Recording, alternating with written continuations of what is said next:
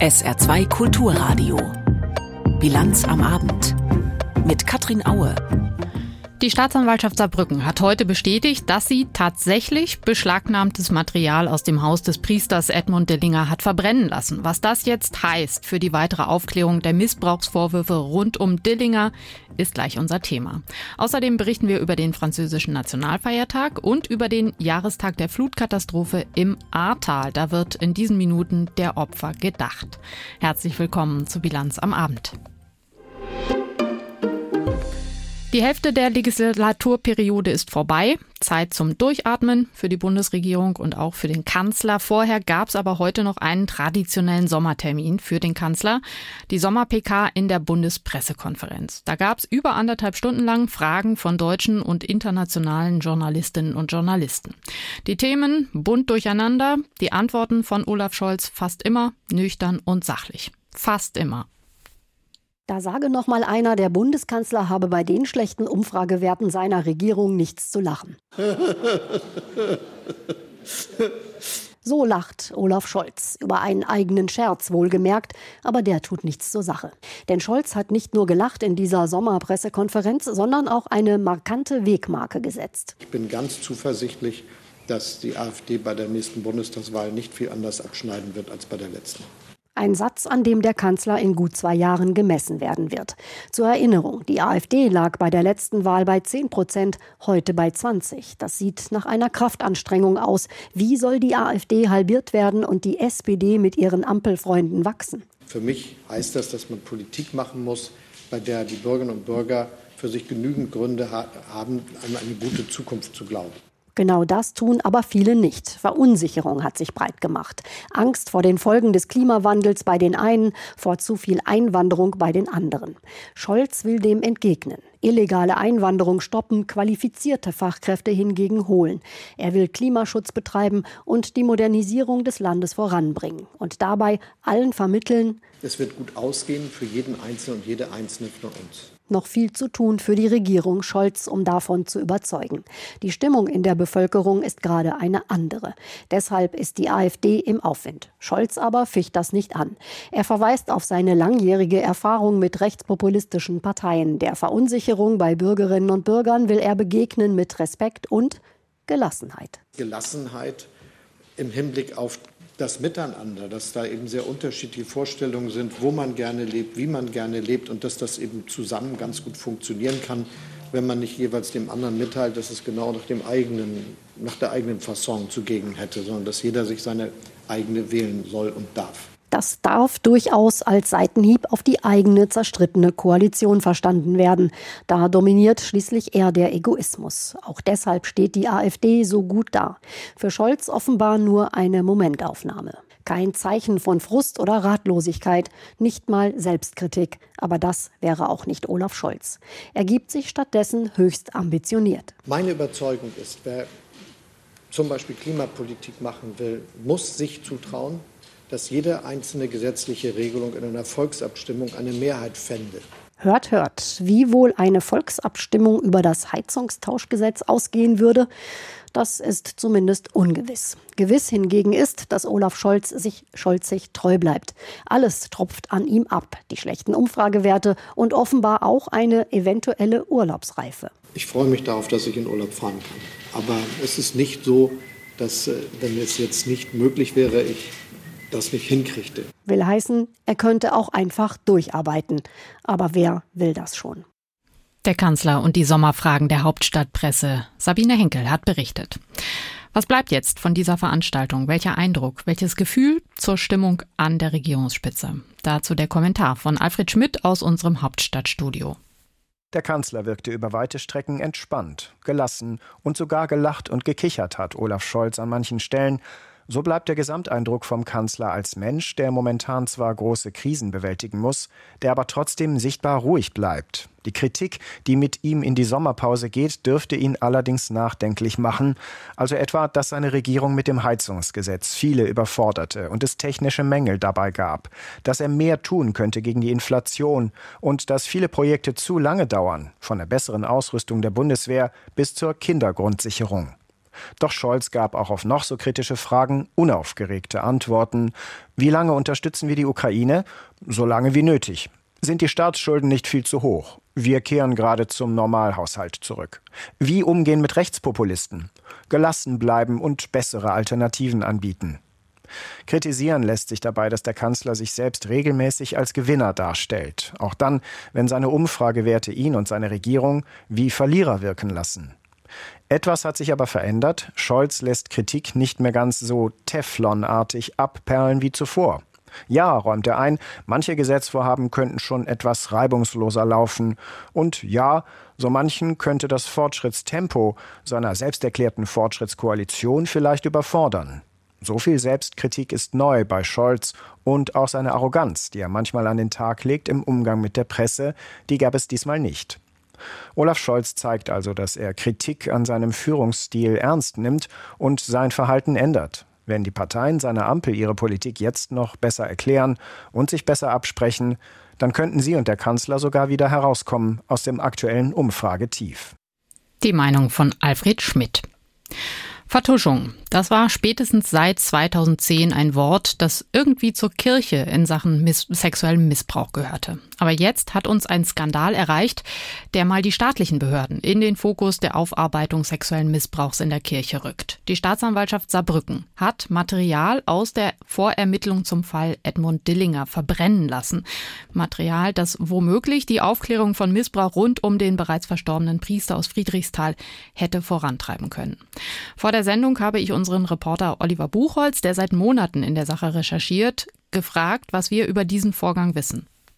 Also wir wissen zunächst mal äh, seit spätestens gestern von dem Neffen äh, von Edmund Dillinger, der nach dessen Tod Ende 2022 das Haus geerbt hat und äh, dieses Material überhaupt erstmal quasi an die Öffentlichkeit gebracht hat. Die Staatsanwaltschaft hat es dann ja an sich genommen und hat geschaut, ob es da konkrete Hinweise auf Straftaten irgendwie gibt und dann war die Staatsanwaltschaft mit der Prüfung durch, hat festgestellt, okay, es gibt eigentlich keine konkreten Hinweise auf nicht verjährte Taten oder noch lebende Täter. Dann wollte der Neffe dieses Material wieder zurückhaben. Das wäre auch möglich gewesen, rein rechtlich? Das wäre natürlich möglich gewesen, in dem Fall, wenn keine gefährlichen Beweismittel zum Beispiel vorliegen. Also wenn da natürlich eine, eine Waffe oder Drogen drin gewesen wären, die hätte die Staatsanwaltschaft sicherlich vernichten müssen. Aber in dem Fall war es ja, wie die Staatsanwaltschaft festgestellt hat, eigentlich unbedenkliches Was denn Material. Eigentlich für Material. Es waren in erster Linie Tagebücher, es waren Briefe, es waren auch äh, Kalender Kalender und auch äh, jede Menge Fotos waren dabei, die der Neffe ja gefunden hat. Darauf meistens ja irgendwie äh, halb nackte junge Männer, äh, aber auch keine sexuellen Handlungen zu sehen. Diese Fotos wollte der Neffe, wie er sagt, auch gar nicht zurückhaben. Auch das wäre nicht möglich gewesen, aber eben diese ganze Korrespondenz und Kalender und so weiter. Ja, und äh, dann hat zunächst mal der Neffe die Antwort bekommen von der Staatsanwaltschaft, ja, nee, das äh, wurde verbrannt. Äh, das konnten wir natürlich als äh, Journalisten gar nicht richtig richtig glauben, haben dann äh, die Staatsanwaltschaft auch gelöchert, immer wieder gefragt, wo A, wurde das Material verbrannt und B, warum? Und heute dann wirklich die Ernüchterung, ein zweiseitiger äh, Brief oder eine Pressemitteilung vom Generalstaatsanwalt äh, Dr. Kost, der sich darin entschuldigt, es sei ein Fehler gemacht worden, das Material sei tatsächlich verbrannt. Nochmal zur Einordnung. Der Fall Dillinger beschäftigt uns ja seit April. Wo stehen wir denn da gerade in der Aufarbeitung? Was ist bekannt? Das ist ja alles ein sehr, sehr komplexes Geschehen. Also die ganze Causa Dillinger, wenn man es so nennen will, fängt äh, in den 70er Jahren an. Da gibt es einen nachgewiesenen Fall von sexuellem Missbrauch, den äh, Edmund Dillinger begangen haben soll oder begangen hat äh, bei einer Rom-Wallfahrt. Das ist unter anderem in der Personalakte beim Bistum Trier auch aktenkundig. Das ist eigentlich der einzige wirklich nachgewiesene Fall, den wir haben. Und dann gibt es halt jede Menge Spuren, Gerüchte, the Hinweise, die auch noch auf andere Taten führen. Viele dieser Spuren führen nach Afrika, weil äh, Edmund Dillinger dort ja ein Afrika-Hilfswerk quasi äh, mit aufgebaut hat, Studierende da unterstützt hat. Da gibt's immer wieder die Vermutung, dass da vielleicht was mit äh, Studenten gelaufen sein konnte. Aber wie gesagt, das waren eigentlich alles immer nur sehr, sehr vage Hinweise. Irgendwann kam auch die Rede auf, es könnte sich um ein ganzes Täternetzwerk handeln, das also auch andere, unter anderem Priester, nicht nur von Taten wussten, sondern vielleicht selber Mittäter waren. Also alles irgendwie sehr kurios und unter anderem deshalb hat äh, sich eigentlich jeder, der an der Aufklärung auch mitbeteiligt ist, erhofft, dass man mal in diese ganzen Dinge von Herrn Dillinger reinschauen kann, damit man äh, vielleicht dann noch andere Spuren äh, da verfolgen kann. Tja, aber ist ja jetzt nicht mehr. Wie geht's denn weiter mit der Aufarbeitung, wenn man davon überhaupt noch reden kann? Also das ist wirklich sehr, sehr schwierig. Wir stehen ja, könnte man fast sagen, an so einer Art Wendepunkt. Also über Jahrhunderte und äh, auch in den letzten Jahrzehnten hat die Kirche, äh, in diesem Fall das Bistum Trier, vertuscht, nachweislich äh, vertuscht, ähm, äh, hat sehr gehadert äh, mit der Aufarbeitung, hat Priester eher versetzt, als, äh, als zu entlassen oder vor den Staatsanwalt zu stellen. Ähm, jetzt in den letzten Jahren hat man so den Eindruck, die haben die Kurve mal gekriegt. Diese unabhängige Aufarbeitungskommission hat ist ist richtig ins Arbeiten gekommen. Ähm, die haben zwei Sonderermittler nochmal beauftragt. Also das hat jetzt alles an Fahrt aufgenommen. Und ja, irgendwie die Kirche hat jetzt dann den Bogen halbwegs bekommen und jetzt kommt die Staatsanwaltschaft und äh, setzt dem Ganzen dann den Strich drunter. Äh, man könnte vielleicht sogar sagen, äh, verbrennt hier Hinweise von einem einem Kronzeugen, könnte man vielleicht schon fast sagen, weil es eben diese Hinweise auch auf noch andere Priester gibt. Das ist wirklich äh, schrecklich und äh, vor allen Dingen diese Spuren, die auch nach Afrika führen, da hat man sich wirklich viele Hinweise aus äh, diesen Büchern und Kalendern erhofft. Äh, das sagt auch der Sonderermittler äh, Ingo Romada, ehemaliger Oberstaatsanwalt von Trier. Es hat uns schwer geschadet. So viel kann ich sagen.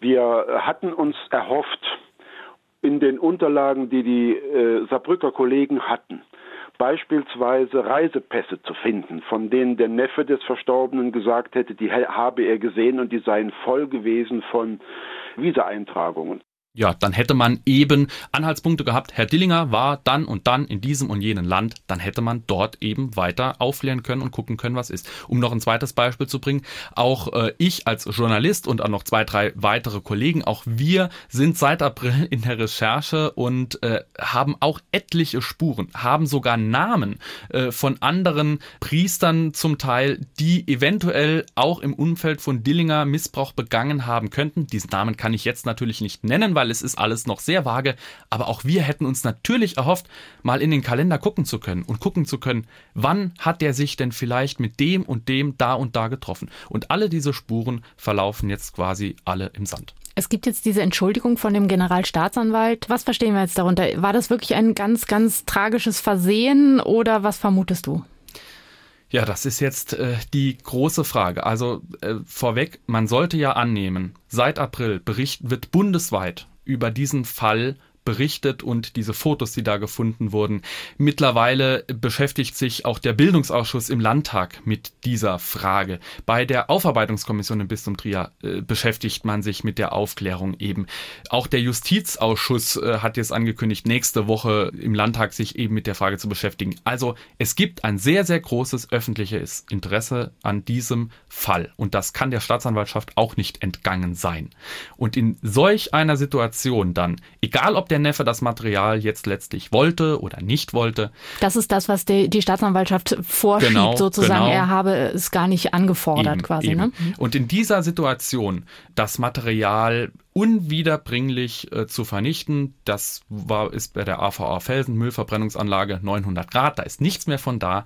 Das ist wirklich eigentlich unglaublich, auch in der Kürze der Zeit. Das muss innerhalb von zwei Wochen irgendwie passiert sein. Das ja, lässt eigentlich nur zwei Vermutungen, kann man vielleicht sagen, offen. Die eine Vermutung, da ist wirklich ganz, ganz gehörig was schiefgelaufen, dann muss es Konsequenzen geben. Oder, das wäre natürlich der schlimmere, wenn vielleicht auch unwahrscheinlichere Fall, dass es vielleicht auch Vorsatz war. Das wird jetzt alles eben nach und nach auf den Tisch kommen müssen. Und äh, ja, die Frage wird sehr, sehr spannend bleiben. Wieso wurden hier so wichtige Hinweise vernichtet? Unser Reporter Oliver Buchholz über das verbrannte Material im Fall Dillinger. Mittlerweile hat sich auch der Verein Missbit zu Wort gemeldet. Das ist ein Zusammenschluss von Missbrauchsopfern und Betroffenen im Bistum Trier. Er spricht von einem Desaster. Zitat, spätestens nach der umfangreichen, über Wochen hinweg andauernden Berichterstattung hätte dem zuständigen Staatsanwalt auffallen müssen, dass hier mit großer Sorgfalt vorzugehen ist. Jetzt die Meldungen des Tages von Stefan Deppen. In Belarus werden Söldner der russischen Wagner-Gruppe als Ausbilder eingesetzt. Das teilte das Verteidigungsministerium in Minsk mit. Die Söldner würden Soldaten in verschiedenen militärischen Bereichen trainieren. Nach Erkenntnissen der US-Regierung sind die Wagner-Söldner zurzeit kaum noch an russischen Angriffen in der Ukraine beteiligt. Die meisten von ihnen hielten sich aber noch dort auf. Nach Angaben des russischen Verteidigungsministeriums hat die Söldnergruppe der russischen Armee am Mittwoch Zehntausende Waffen und große Mengen Munition übergeben. Im Saarland gibt es einen neuen Verwarnungs- und Bußgeldkatalog für Verstöße gegen den Umwelt- und Naturschutz. Laut dem Umweltministerium können Umweltverstöße nun als Ordnungswidrigkeiten mit einem Bußgeld geahndet werden. Im Katalog sind beispielsweise die Bereiche Gewässerschutz, Abfallwirtschaft und Jagd aufgeführt. Nach einer Entscheidung des Bundesverfassungsgerichtes dürfen die umstrittenen Laserblitzer weiter genutzt werden. Die Beschwerde eines Autofahrers wiesen die Richter ab. Er hatte sein Recht auf ein faires Verfahren verletzt gesehen. Die modernen Laserblitzer messen zwar Position und Geschwindigkeit von Fahrzeugen, speichern diese Rohmessdaten aber nicht dauerhaft. Der Autofahrer hatte die Auffassung vertreten, dass ohne diese Daten nicht überprüfbar sei, ob ein Messfehler vorliege.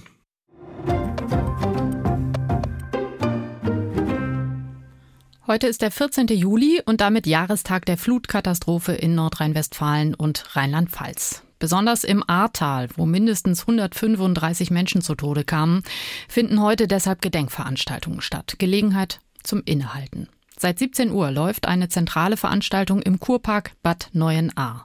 Martin Gärtner berichtet von dort. Die Stadtverwaltung Bad 9a-Ahrweiler schätzt, dass mehrere hundert Menschen in den Kurpark gekommen sind, wo sie unter Sonnenschirmen und Palmen sitzen und die Gedenkfeier verfolgen. Nur wenige sind schwarz gekleidet. Es überwiegt sehr helle und bunte Bekleidung. Der Bürgermeister der Stadt Bad 9a-Ahrweiler, Guido Orten, hat zu Beginn zu einer Gedenkminute für die Verstorbenen aufgerufen. Bei der Katastrophe vor genau zwei Jahren waren im Ahrtal 135 Menschen ums Leben gekommen, darunter 75 in der Stadt Bad 9a-Ahrweiler. Auch an vielen anderen Orten im Ahrtal finden heute und morgen Gedenkstunden statt. Die Landrätin des Kreises Ahrweiler, Cornelia Weigand, nimmt am frühen Abend an einer Trauerfeier in der Verbandsgemeinde Adenau teil. Heute am 14. Juli wird im Ahrtal der Opfer der Flutkatastrophe gedacht. Ebenfalls heute ist Nationalfeiertag in Frankreich. Aber es wird eher mit angezogener Handbremse gefeiert. Eine Tradition zum Beispiel, die bei unseren Nachbarinnen und Nachbarn direkt hinter der Grenze eigentlich nicht fehlen darf zum 14. Juli. Das private Böllern ist komplett verboten. Warum, schildert Lisa Huth aus Vorbach. Genau genommen gibt es zwei offizielle Gründe für das Feuerwerksverbot für Privatleute. Die derzeitige große Dürre in Frankreich, da kann der Funkenflug schnell einen Wald in Brand setzen. Vor allem aber die Krawalle der vergangenen Wochen. Gibt da, wo das mehr oder weniger mache für die Polizisten zu schießen. Und das ist für unser Geschäft ganz, ganz schlecht. Erzählt Fernand Schitter, der in Stiring-Wendel Feuerwerkskörper verkauft. Dieses Jahr ist aber Essig damit. Bis morgen darf überhaupt nichts verkauft werden. Ich habe sogar das Feuerwerk, wo ich normalerweise ausstehen habe, muss er von der Rayonage wegholen dass absolut nichts im Geschäft drin ist. Eine Französin, die in Geislautern lebt, meint aber, das Transportverbot dieser Petard wird gänzlich ignoriert. Die Kofferraum ist voll. Ne? Wo haben die das dann her? Weil die das dafür nicht verkauft werden. Der Hand. Also wer will, der besorgt sich die Pyrotechnik dann doch. Die Normalbürger, die unter den Krawallen leiden, sind geteilter Meinung über das Verbot für Privatleute. So finden diese jungen Frauen in Vorbach. Wir haben ein Recht auf einen kleinen Moment Ruhm. Es sind Ferien, die Jungen wollen rausgehen, Spaß haben. Dagegen meint diese Frau in Freiming-Merlebach, ich bin für ein Verbot für die Privatleute. Das soll durch die Rathäuser organisiert werden. In Vorbach erzählt einer, der erst überhaupt nicht reden will, dass er extra aus Paris angereist ist, um die Krawalle hier zu managen. Eigentlich ist das ein sehr, sehr vulgäres Wort für Geschlechtsverkehr, heißt hier aber so viel wie Frankreich gewalttätig aufmischen. Auf die Frage, warum, meint er, was soll ich Ihnen erklären? Es muss explodieren. Erst nach einem längeren Gespräch lässt er sich darauf ein, mehr zu den Gründen zu sagen. Vorher, als wir jünger waren, haben unsere Eltern uns in Vereine geschickt, um was zu lernen, um voranzukommen. Heute gibt es gar nichts mehr. Die Jugend in den Vorstädten werde sich selbst überlassen. Der französische Staat habe jede Hilfe und Förderung aufgegeben. Die Normalbürger in Vorbach reagieren mit Unverständnis. Sie machen immer weiter, stecken Autos an und alles Mögliche. Das ist nicht gut. Ehrlich, das macht Angst, vor allem wenn man kleine Kinder hat. Es ist nicht normal. Was das wirklich in Frankreich passiert, ist nicht normal. Frankreich sieht also einem unruhigen Nationalfeiertagsabend entgegen. Auch in Kreuzwald und Mézières-les-Metz sind selbst die offiziellen Feuerwerke Feuerwerke abgesagt worden. Saarländerinnen und Saarländer, die Feierlichkeiten samt Feuerwerk erleben wollen, können nach Saargemünd, Stiring-Wendel, Petit-Rossel oder Thionville fahren. Wobei eben jener junge Mann aus Paris sagte, er wolle, dass nicht nur die Vorstädte, sondern auch die Innenstädte brennen dass es anlässlich des Nationalfeiertags wieder Krawalle in Vorstädten oder auch Innenstädten geben könnte. Diese Sorge treibt auch die Politik um. Wie gesagt, in einigen Städten wurden deshalb die Feierlichkeiten ganz abgesagt. Nicht so in Paris, da wurde die übliche Militärparade abgehalten, aber auch dort wirken die Ausschreitungen der vergangenen Wochen noch nach. Julia Borutta. Schöner hätten es sich Präsident Macron und seine Regierung nicht wünschen können. Blauer Himmel, eine reibungslose Militärparade, eine würdevolle Zeremonie. Verteidigungsminister Sébastien Lecornu beschwor nach dem Défilé auf den Champs-Élysées die so arg gebeutelte Einheit des Landes. Et aux images récentes qui ont choqué quand même la nation entière, une partie du monde, il est bel et bien bon ce matin de renvoyer la vraie image de ce qu'est la France. Gegen diese furchtbaren Bilder aus Frankreich, die die ganze Nation und einen Teil der Welt schockiert haben, haben wir heute das wahre Bild Frankreichs gesetzt, erklärte Lecornu. Die Armee sei der Ort, wo gesellschaftliche Spaltung überwunden werden könne. Man muss sich nur die jungen Soldaten anschauen, die hier heute mitgelaufen sind, um zu verstehen, wo diese jungen Menschen herkommen. In der Armee funktioniert der soziale Aufstieg. Hier geht es um Verdienst, um die Wertschätzung des Engagements eines jeden Einzelnen. Die Streitkräfte sind also Teil der Lösung und nicht des Problems. Wie aber der gesellschaftliche Konflikt mit einer Jugend in den Banlieues, die sich einfach nicht zugehörig und geachtet fühlt, gelöst werden soll, ist völlig offen. Der Präsident hat darauf verzichtet, am heutigen Tag eine Rede zu halten. Nachvollziehbar findet Politikwissenschaftlerin Chloé Morin im Radiointerview bei France Info. Euh, so eine Präsidentenrede soll ja in der Regel eine Periode abschließen. Aber wir wissen alle, dass es heute Nacht zu neuen Krawallen kommen kann. Wenn es so kommt, würden wir schon morgen nur noch über die Randale sprechen. Seine Rede würde also einfach weggefegt. Deshalb also lieber abwarten. In den kommenden Tagen will Macron sich äußern. Was wird er sagen? Welche Richtung wird er einschlagen? Wird er noch weiter nach rechts driften, um den Rufen nach Law and Order gerecht zu werden? Wird er, wie es die Linke fordert, mehr in die Banlieues investieren? Oder am Ende beides tun, gleichzeitig en même temps? Die Formel, die seit Beginn seiner ersten Amtszeit sein Markenzeichen ist.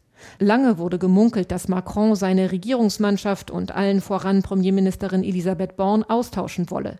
Politikwissenschaftlerin Morin hält das nicht für wahrscheinlich. Euh,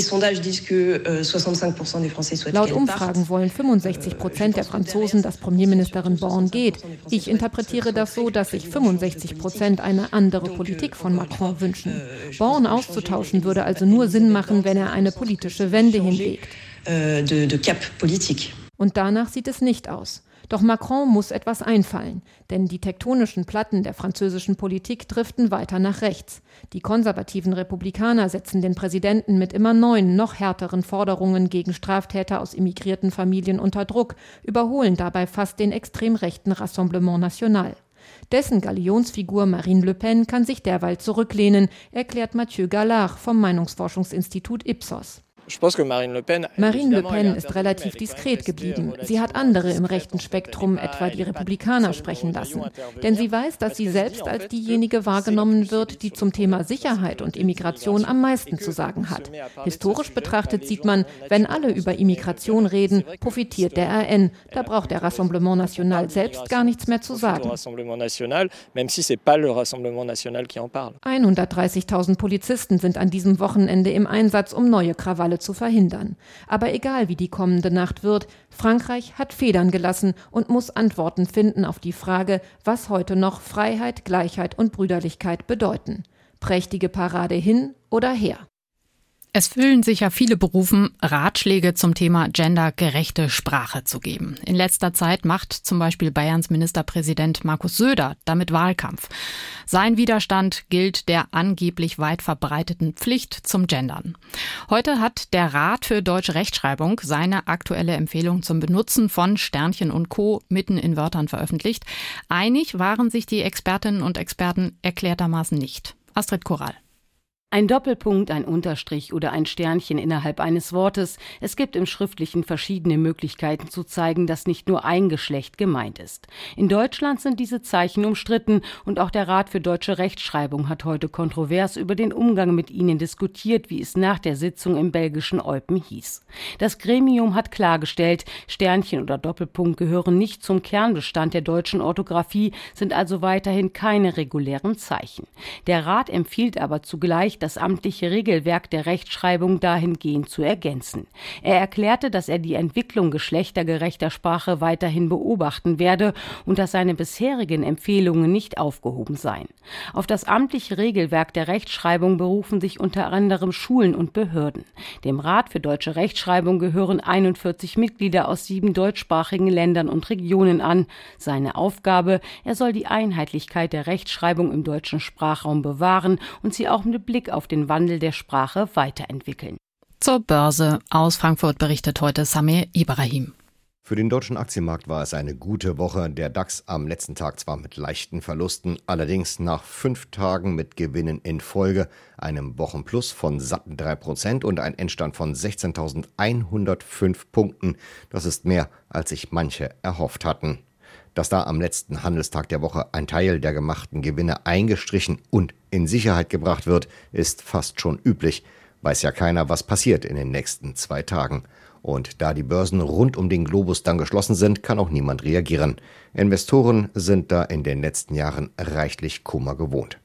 Der Grund für die gute Stimmung ist in den Nachrichten aus den USA zu finden. Erst kamen die Daten zur niedrigeren Inflation mit dem Ergebnis, dass die Hoffnung auf ein baldiges Ende der immer weiteren Zinsanhebungen gestiegen ist. Dann gute Nachrichten am letzten Handelstag von den US-Banken. Zum Beginn der Berichtssaison, die allmählich Fahrt aufnimmt, ist das ein optimistisches Signal. Für Europäer auch nicht schlecht die Entwicklung des Euro in dieser Woche. Kontinuierlich ist der gestiegen und hat sich oberhalb der Marke von einem Dollar zwölf eingerichtet. Angesichts der Furcht vor hohen Energiepreisen kein ganz unwesentlicher Faktor. Energie wird in US-Dollar abgerechnet. Ein stärkerer Euro ist da ganz hilfreich. Die 13. Etappe der Tour de France führte heute von Châtillon-sur-Chalaronne bis hoch auf den Grand Colombier. Der Tagesabschnitt heute war nur knapp 140 Kilometer lang, aber der Anstieg am Ende auf eben jenen Grand Colombier, der hatte es in sich. Er gilt als schwierigster Gipfel im Jura. Wer sich da am schnellsten hochgequält hat, berichtet Holger Gerska. Auf dem allerletzten steilen Kilometer kam sie doch noch die Attacke von Tadej Pogacar auf das gelbe Trikot von Jonas Wingegaard. Wieder kämpfte er sich einen kleinen Vorsprung, fuhr als Tagesdritter vier Sekunden vor Wingegaard über den Zielstrich, bekam für Platz drei noch vier Sekunden Bonifikation. Das heißt, er reduzierte seinen Rückstand in der Gesamtwertung von 17 um 8 auf jetzt 9 Sekunden. Was für ein Duell dieser beiden. Aber Etappensieger wurde Tadej Pogacar nicht, denn zwei aus der Ausreißergruppe, die diese Etappe prägten, bekamen nicht mehr ein. Es gewann Michal Kwiatkowski aus Polen, das ist der zweite Etappensieg des Edelhelfers aus der Ineos-Mannschaft vor dem Belgier Maxim Gils. Zu dieser Ausreißergruppe gehörte auch Georg Zimmermann, er erreichte letztlich das Ziel als 13. Alle Ergebnisse der Tour de France und viele Geschichten rund um die Tour finden Sie immer auch auf sr.de. Das Wetter. Am Abend ist es sonnig, auch in der Nacht bleibt es trocken. Morgen schieben sich dann schon am Vormittag dichte Wolken vor die Sonne und einige Schauer und Gewitter ziehen durch. Besonders am Nachmittag und Abend können sie auch kräftig sein. Lokal kann es Unwetter und Starkregen geben, auch Hagel und Sturmböen sind möglich. Die Höchsttemperaturen 26 Grad in Orscholz und 28 Grad in St. Ingwart. Am Sonntag wird's wechselhaft, aber tendenziell trocken bei bis 26 Grad. Das war die Bilanz am Abend. Mein Name ist Katrin Aue. Ich wünsche einen sehr schönen Freitagabend. Tschüss.